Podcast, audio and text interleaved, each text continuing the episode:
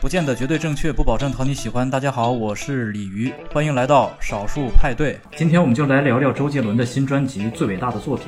这张歌足六年的专辑，终于是在七月十五日晚二十一时三十分上线。难听和好听两个截然相反的相关词条同时冲上微博热搜。有人真情实感高唱赞歌，也有人批评其嗓音大不如前，创作能力下降了。可以说，两种相反的态度其实呢都不新鲜。而在这两集中间，还有一种更为主流的观点，那就是只要周杰伦还能继续唱歌，我就满足了。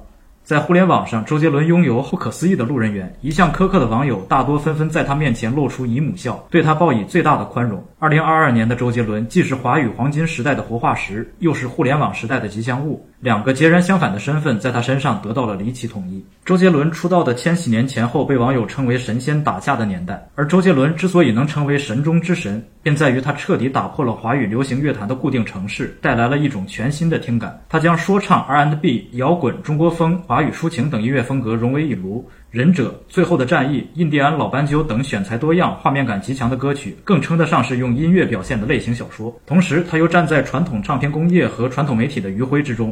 互联网已经兴起，但又远远不如现在发达。既能保证周杰伦的音乐传播得更广，又不会像现在一样淹没在爆炸的海量信息中。他也因此成为了最后一个能形成人们集体记忆的天王。可以说，周杰伦的存在既是华语流行乐坛曾经辉煌的见证，也是八零后、九零后这群网络主流使用者青春的记忆。他积累下的作品和声望，足以让其骄傲一辈子。出道二十二年，周杰伦一共抱走了十五座金曲奖奖杯，当中包括四个最佳华语专辑奖和两个最佳男歌手奖。如此亮眼的成绩，是周杰伦享有豁免权的根基。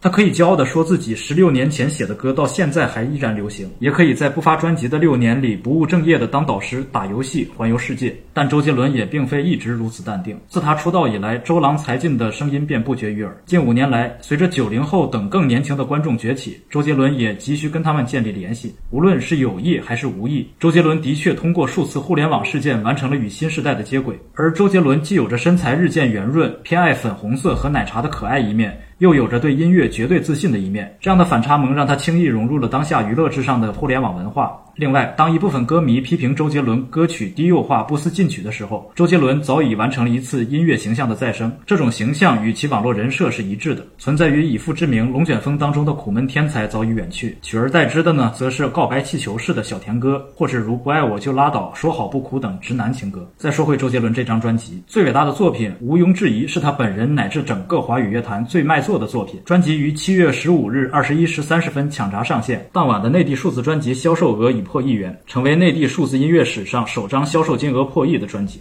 不过，尽管周杰伦在 MV 歌词里让自己与达利、常玉、莫奈等人比肩，但大概没有多少人会真的认同这是周杰伦最伟大的作品。尽管周杰伦仍然能写出好听的旋律线，但最伟大的作品所收录的十二首歌，从创意、编曲和音色上，已经难以让见多识广的听众眼前一亮。但很多网友仍然愿意对周杰伦宽容。对于那批逐步步入中年、经历过社会捶打的歌迷而言，他们似乎越来越理解偶像的选择。做一个老婆孩子热炕头的普通中年人，又有什么不行的呢？只是这样。这样的周杰伦又离伟大更远一点了。好了，以上就是本期的全部内容，我们下次见，拜拜。